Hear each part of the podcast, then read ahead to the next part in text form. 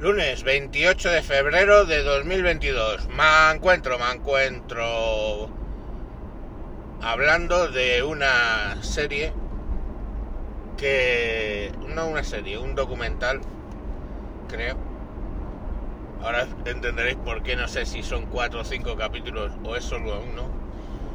Que ha publicado Netflix sobre el 11 de marzo. El 11 de marzo de 2004.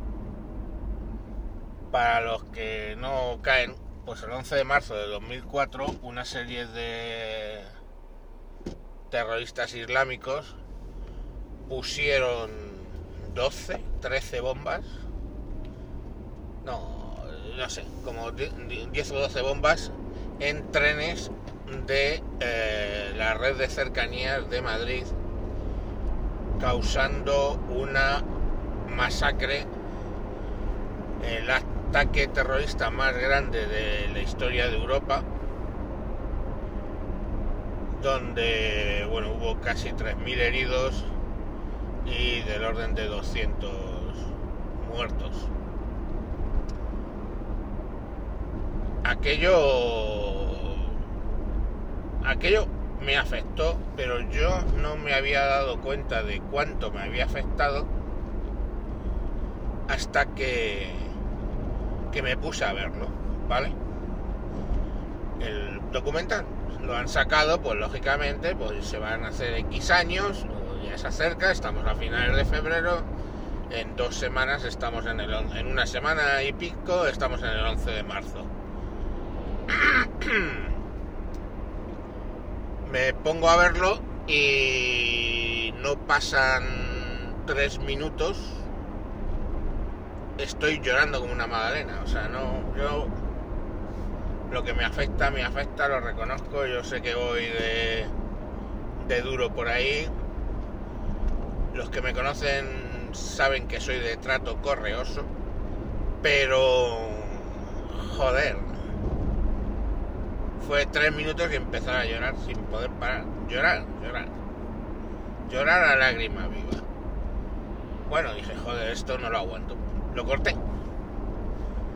Lo corté y de estas que estás esperando a recoger a, a, alguien en el coche, estaba esperando a recoger a mi mujer, al cabo de dos o tres días digo, joder, soy un gilipollas. Hostia, es un puto documental, me recuerda una cosa importante, creo que importante en la historia de España, me lo voy a volver a poner. Me lo puse, aguanté otros dos minutos y cuando llegó mi mujer estaba llorando como una magdalena yo aquí y me dice, pero ¿qué te pasa? Digo, pues que me he intentado volver a ver esto de Netflix y no puedo. Y es que no puedo, no puedo. Yo sé que de verdad se puede decir que es buscado ese efecto por el documental o todo lo que tú quieras, yo de verdad, pero es que igual me he visto algunos de cosas que en su momento me afectaron porque tenía hijos, vamos, tengo hijos y todo este rollo. Y, lo de, por ejemplo, yo que sé, que hicieron sobre la niña de Alcácer. Y obviamente te quedas pensando, Dios, lo que tuvieron que pasar esas pobres niñas antes de morir. O sea, porque no es lo mismo que es que van eh, en plan random, les pegan tres tiros y se acabó, ¿no? Que lo que les hicieron sufrir esas crías. O sea que yo puedo empatizar con eso y llegar a pensar, madre mía, es que debieron desear morir, o sea, te, eh, es jodidamente brutal. Pero es que no me pongo a llorar como una magdalena. Joder, este. Es que ir conduciendo de verdad. Bueno, eh, pero con este es que no lo soporto, o sea, no puedo. Aquello me afectó más de lo que yo mismo reconozco. Aquello me afectó más de lo que yo mismo reconozco. Es que fue la tremendata, es que fue... Es que tú ves una ciudad como es Madrid, tan vital, que es imposible ser el ruido, ¿no? La gente habla, somos de hablar alto, los coches hacen ruido, pitan. Y yo recuerdo los días siguientes, bueno, ese día en concreto ya por la tarde, y los días siguientes y lo que se me quedó más marcado fue el silencio. Silenciaron una ciudad como Madrid. Recuerdo el silencio, la gente no hablaba. Ni alto ni bajo, no hablaba. No pitabas, no, no pulsabas el claxon cuando te hacían alguna, la gente iba despacio, o sea, fue brutal. Yo entiendo, o sea, yo entiendo que estaréis diciendo, sí, fue brutal, no sé, pero tampoco para tomarse así. O sea, es que estoy hablando y ya se me quieren venir las lágrimas al recordar. Pues, pues por lo que sea me machacó bastante aquello. Más de lo normal. Y, y- os juro, no conozco a ninguna de las víctimas, estoy seguro. Eh, creo que solo hubo un herido de mi empresa, pero es que claro, estamos hablando de que somos 23.000. Y creo que ni siquiera, o sea, y fíjate que es una empresa, pues la gente que trabaja en las tiendas donde es, humilde, o sea, es de coger el tren, pues por grandísima suerte, de esos 23.000 no murió nadie. Y que creo que solamente hubo, pues creo que algún herido leve o alguien que estaba allí, pero no, no salió. O sea, no conozco a nadie, de verdad, en persona no conozco a nadie.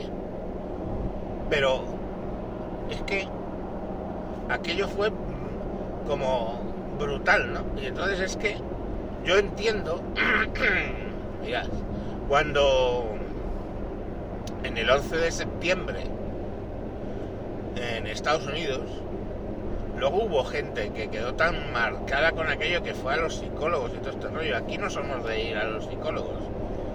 Primero parte por el tabú que hay con la psicología y con la psiquiatría. Pero segundo que, no sé, es como somos que así de me lamo las heridas y sigo, ¿no? Y toda la mierda se te queda dentro. Y, y yo entiendo a esa gente que al final fue un psicólogo porque es que no era capaz de digerir lo que... O sea, pero es que soy yo mismo. Fijaros la cosa, yo veo las escenas de las torres ca- cayendo y como todo el mundo digo, joder, qué brutalidad, qué hijos de puta, que no sé qué, pasas por un cabreo, pasas por... Pero no me pongo a llorar por una... y veo escenas y de gente y, y no me pongo a llorar. Veo gente, veo fotos de cosas que me tocaron más cerca. Atentados de ETA. Coño, en mi propio barrio, donde vivía en Madrid. Y lo veo y obviamente pero es que no me pongo a llorar. Pero es que con esto no sé qué me pasa. No sé qué me pasa. Y son las historias, son cosas duras. Son historias duras. O sea, no sé, esa foto de la madre de Irene Villa tratando de levantarse, pero es que no tenía pierna, no tenía un brazo, no tenía... O sea, esas fotos salieron y las vi y lo viví y era mi barrio y era gente que podía probablemente haberme cruzado con ella pero ese guardia civil llevando en el, ataque al a casa cuartel de Zaragoza llevando a una niña que no se sabe muy bien si está viva o muerta.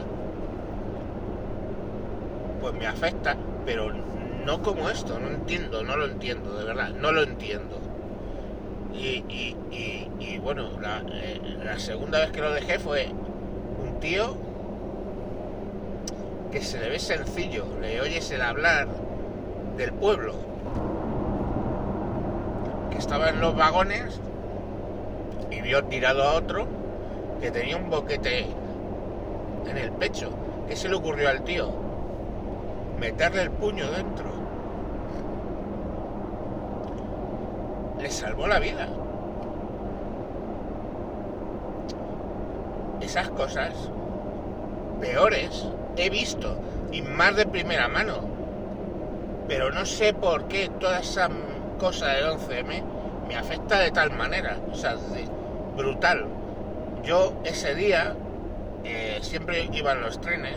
No hubiera pasado por ahí porque los trenes que yo cogía, eh, esto, la red de cercanías es muy grande para los que no conocéis Madrid. No iba a pasar por ahí, no iba a pasar por Atocha, ni por el Pozo, ni, por ninguna de las que... Eh, eso fue básicamente todo en el corredor sur, sur, eh, suroeste y bueno, y sur, este, suroeste, toda esa zona. Y yo entraba por el corredor noroeste y ni siquiera llegaba a Atocha. Pero pero iba bajando en coche ese día. ¿Por qué? Porque ese día mi, mi hija había nacido dos años antes y había nacido con los riñones un poco... un problema en los riñones. Y ya la habían operado tres veces y íbamos a ir a que nos explicara el resultado de la tercera operación. Así que bajábamos en coche. Y yo iba conduciendo y iba escuchando la cadena SER, que era lo que escuchaba entonces. Y estaba ahí eh, Iñaki Gabilondo. Y empezó el tema. Bueno, creemos que ha habido una explosión en Atocha. Creemos que ha habido una explosión en Atocha. Yo, hostia, ya estamos con. ¿Qué es lo que pensó toda España, no? Ya estamos con los putos de. de ETA. Y y nada, pues iba, iba conduciendo. Iba poniéndome cada vez peor porque escuchaba las noticias, pues han sido varias explosiones, no sé qué, digo, joder. Y entonces me acuerdo que ya donde me rompí fue que conectan con un chaval, un becario de la SER, que iba, eh, estaba por Atocha, y entonces el chaval salió hacia las vías andando, hacia lo de la calle Tellez, que era casi la entrada donde, donde Atocha, y, y el tío dice, Gavirón dice, bueno, pero se confirma que no hay muertos, ¿no? O que no ha habido heridos. Y la contestación del chaval fue, Iñaki, he visto una mano. O sea, no, dijo más. Una mano arrancada. Y se rompió el chaval, se rompió. Y ahí ya se dio cuenta el otro de que sí que efectivamente tenía que haber muertos porque no encuentras una mano en las vías porque sí.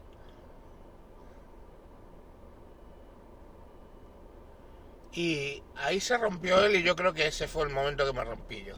No lo sé. Porque me ponía en el lugar del chaval ese donde le había superado la situación. Y yo he visto miembros, de, miembros, yo he visto miembros cercenados por bombas. Pero aquel que no vi fue el que realmente me rompió. Y todo lo que vino después, ¿sabéis?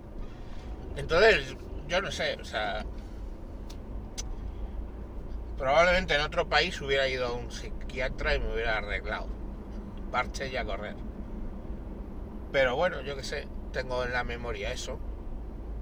Y, y me afectó por eso, porque iba bajando, ¿no? Y entonces llegué, llegamos, quedamos en el trabajo, luego por la tarde recogí a mi mujer y nos fuimos al médico, me dieron una muy buena noticia, que es que con la tercera operación ya había quedado definitivamente solucionado el problema de los riñones de mi hija y a vivir, ¿no? Y ahí está con 18 años ahora y, y los riñones los tiene perfectos. Quizá fue eso también, que esa buenísima noticia, un día tan jodidamente malo, era además el cumpleaños de mi hija esa buenísima noticia el día de su cumpleaños en, un, en una situación que no pude alegrarme. No pude alegrarme. Quizá eso fue lo que lo que me ha provocado que me afecte tanto esto. Yo no lo sé. No soy psicólogo. Pero la realidad es que, bueno, pues chicos, no sé.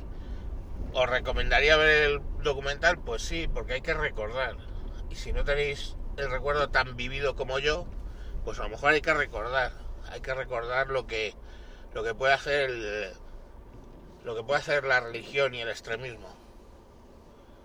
Lo que pueden hacer los malvados de la tierra.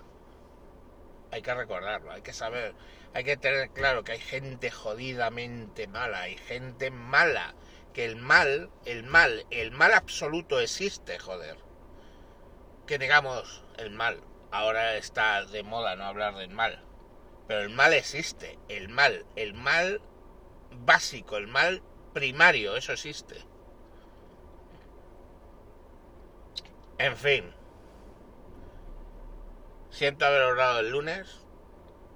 Mm, eh, no siempre voy a estar fuerte y cagándome con todo el mundo. Pues ahí ya sabéis una que me afecta y me afecta no poco.